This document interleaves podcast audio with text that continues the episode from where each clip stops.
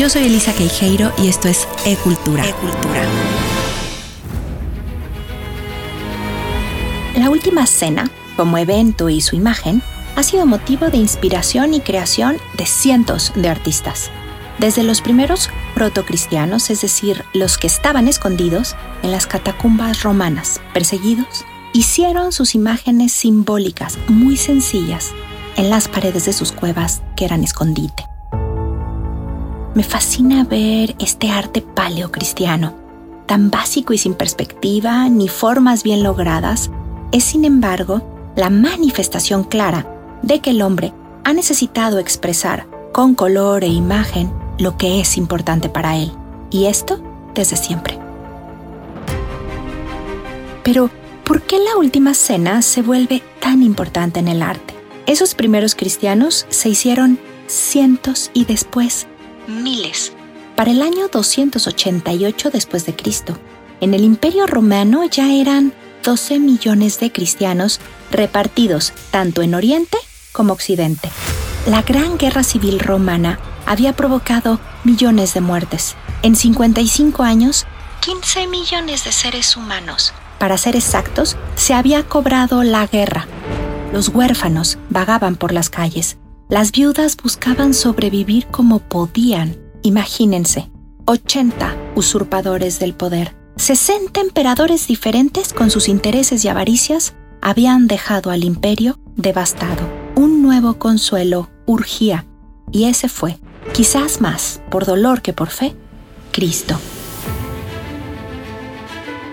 Ese es el inicio y caldo de cultivo no solo para la caída del imponente imperio romano, sino para la expansión cristiana, que en la Edad Media será el todo. Dios al centro, punto. Una religión obligatoria y la Iglesia con el Estado serán un solo poder, absoluto y organizado en las famosas e injustas sociedades feudales. Este tiempo merece todo un capítulo, y ya lo haremos. Pero mientras, es esta necesidad de centralizar el poder a partir de dos emociones igualmente poderosas, el miedo y la esperanza, lo que hace que la Iglesia utilice el arte para evangelizar, dar a conocer la palabra y vida de Dios y controlar también, es decir, dictar lo que todos debían de creer, valorar, venerar y aspirar a ser. Los misterios de la vida de Jesús de Nazaret los momentos icónicos y trascendentes de la fe cristiana serán piezas clave del arte sacro, desde el famoso bizantino con sus mosaicos y obras doradas, al románico con su sobriedad y peso en piedra, hasta llegar al gótico de vitrales y torres puntiagudas que quieren tocar el cielo, adornado con gárgolas características que protegen del mal la santidad de los templos. Las obras del arte cristianas de la Edad Media se multiplicarán a lo largo de 10 siglos. ¿Saben qué es curioso? No conocemos los nombres de los artistas. No importaban, como tampoco el de los hombres y mujeres de las masas, campesinos o siervos. Daba igual. Los creadores de estas obras eran más bien artesanos al servicio de Dios a través del señor feudal y de la iglesia. Nada más.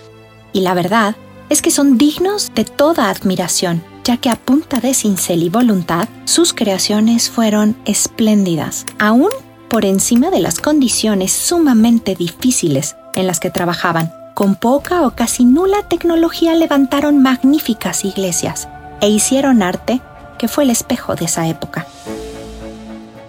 Los artistas tenían que seguir con obediencia lo que la iglesia les dictaba sobre cada escena de la vida de Jesús o de su madre o de los apóstoles y santos sobre la última cena, la bendición del pan y el vino, es decir, la institución de la Eucaristía y ese milagro con Jesús al centro, es lo que vamos a ver expresado en piezas de mosaico, dinteles, capiteles y portadas de las iglesias, que reflejan justo el momento en que Jesús bendice el pan, convirtiéndolo en su cuerpo para ser comulgado, o el vino en su sangre, levantando el cáliz para ser bebido.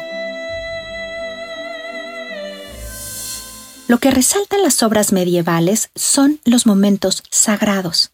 En este caso, la comunión era lo que más importaba, y además lo que podían recrear. Los artistas no eran libres de expresar lo que ellos querían. Tenían que seguir esas normas de la Iglesia, plasmando solo lo que se les pedía y respetando la iconografía estricta de los pasajes bíblicos tal cual. Y así, diez siglos se expresó uno de los misterios de la fe más importantes para el catolicismo, hasta que llega una vuelta de tuerca con los artistas del 480 italiano. La Edad Media no se sostenía más a ella misma. La época se desmoronaba sin siquiera saberlo. La peste bubónica, con sus muertes, las guerras de los cruzados, la migración de los nobles bizantinos a Italia cargados de tratados sabios ancestrales, empujaron una nueva época, así como los mismos avances científicos que se abrían paso entre moralismos religiosos y conveniencias políticas, el retorno a los clásicos. El arte y pensamiento de los griegos y romanos se volvieron ejemplo e hicieron que los artistas tuvieran la necesidad de expresar al ser humano como el nuevo centro. Todo estaba listo para que surgiera el Renacimiento, con el concepto de genio creador. Y entre ellos, Leonardo da Vinci. Pintor, sí, pero antes observador, protocientífico, inventor, botánico y biólogo, anatomista, ingeniero, arquitecto, escenógrafo, técnico de guerra. Leonardo no podía parar de crear, y cuando Ludovico Sforza el gran duque de Milán, en 1494, le encargó el fresco de la Última Cena para la iglesia dominica de Santa María delle Grazie, Leonardo cambia las reglas para siempre. Deja de ser solo el pintor y se convierte en un director de teatro o de cine que plasma la escena más dramática de un guion. Jesús en su cuadro no bendice el pan ni el vino, es el mensajero de la traición. Así es, Leonardo en su genialidad detiene la escena de la última cena justo en el momento en que los apóstoles reciben la noticia que no entendieron. El Mesías moriría y uno de ellos, de sus seguidores más amados, lo entregaría esa noche. Todos en la escena parecen moverse. Miramos con detalle y podríamos esperar casi escucharlos. Las manos de cada uno expresan lo que sienten los cuerpos son escorzos y esconde al mismo tiempo símbolos que lo dicen todo. Un salero que se derrama sobre la mesa justamente enfrente de Judas, el cuchillo que Pedro desfunda y sobre todo un joven, muy joven, Juan, que más que un hombre se nos revela como una mujer. Es el personaje sentado más cerca de Jesús. Ya no es Pedro como en la Edad Media. Oculto en las intenciones de Leonardo, una línea de historiadores defienden que es imposible que ese personaje sea una mujer. Es Juan, y punto, sostienen. Pero, quien mira con los ojos del entendimiento de la época, es decir, de la evolución de estos artistas, que en ese tiempo se volvieron los estudiosos, los que se bebían los escritos por siglos prohibidos, los que se acercan a los textos, y desde su interior nuevo plasman con ingenio su pensar, no pueden dejar de ver en esa figura pintada por Leonardo a María Magdalena. Estos artistas no se oponían de frente a la iglesia. Eso jamás. La iglesia, junto con otros mecenas, eran sus benefactores y seguían en el poder. Pero de alguna manera, también la iglesia dependía ahora de esos artistas. Para demostrar justamente su poder, a través de las obras monumentales y costosísimas que les encargaban. Los nuevos hombres de ese tiempo, como Leonardo, se las arreglaban para dar justo a sus mecenas lo que ellos querían y expresar al mismo tiempo lo que sentían. La última cena de Da Vinci no es la excepción, al contrario, con estos movimientos sutiles de los personajes y grandiosos al mismo tiempo, está plasmando en su obra un cambio de expresión para siempre. Lo comenzó en 1495 por encargo justamente del duque de Sforza y sería el arte principal para la pared del refectorio, es decir, del comedor del convento de los dominicos de Santa María delle Grazie en Milán. El prior estaba desesperado. Ya habían transcurrido tres años desde que Leonardo había comenzado su obra y no lo terminaba. Lo irónico es que lo que quizás el prior no sabía es que esto era casi un récord para Leonardo, que incluso ya había dejado varias obras inconclusas, la adoración de los magos en Florencia, la Virgen de la Roca y otras más. Pero esta era su primera obra monumental y lo tenía obsesionado. La quería toda nueva, no solo por lo pintado, sino también innovando en las técnicas que usó. Conociendo su personalidad, no lo hacía por lucirse, sino por la necedad de intentar. Era tan vital para él seguir creando como respirar. Era un gozo simultáneo con la obsesión al mismo tiempo. Así que cuando el duque de Sforza le comentó la queja del prior en ese 1498, este irónicamente le respondió, los hombres de mi genio a veces producimos más cuando hacemos menos, porque estamos creando en mente todo el tiempo. Pero, además, me falta un modelo para la cara de Judas, del traidor. Y no podría yo utilizar para esto a su merced, duque de Esforza, que tanto bien me ha hecho, pero quizás sí puedo incorporar al quisquilloso y molesto prior. Punto final de la misiva de Leonardo.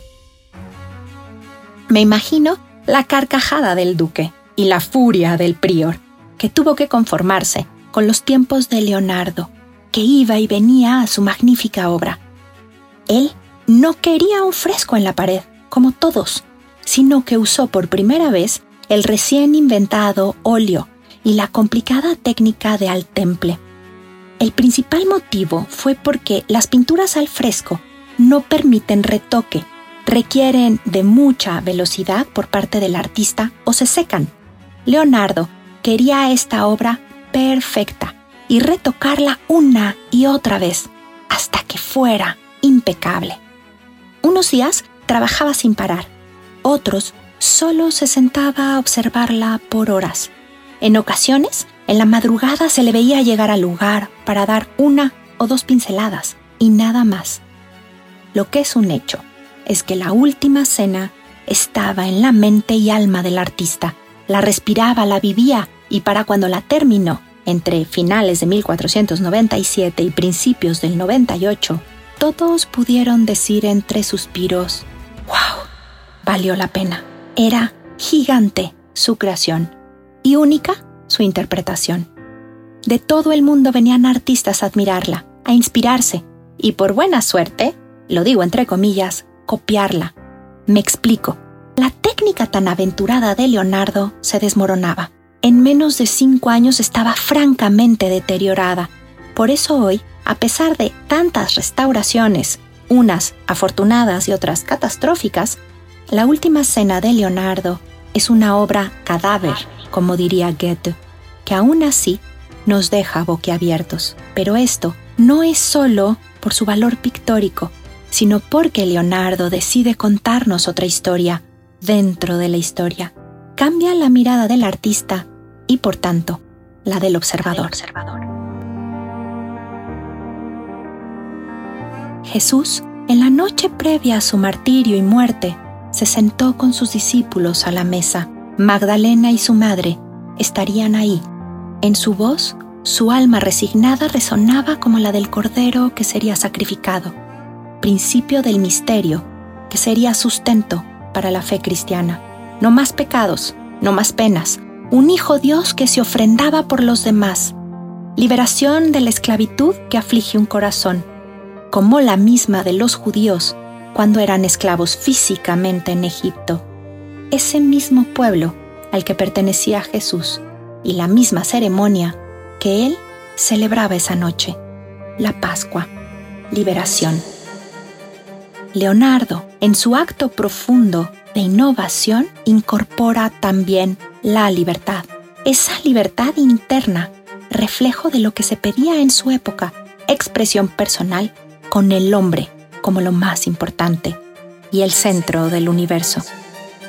Desde entonces hasta ahora, la búsqueda de la libertad y su expresión serán necesidad humana. Por eso, la última cena es más que un pasaje bíblico, es un símbolo que nos recuerda que ni la esclavitud, ni la creencia de un pecado que te agota, ni las leyes impuestas sin sentido por otros deberían de existir. Los milagros, al final, son manifestaciones físicas de nuevas creencias que rompen por completo las antiguas y cambian desde su existencia la desesperanza por una nueva fe. De ahí el valor, trascendencia y mensaje único de la última cena. Yo soy Elisa Queijeiro y esto fue Arte con Placer y Cultura con Sentido.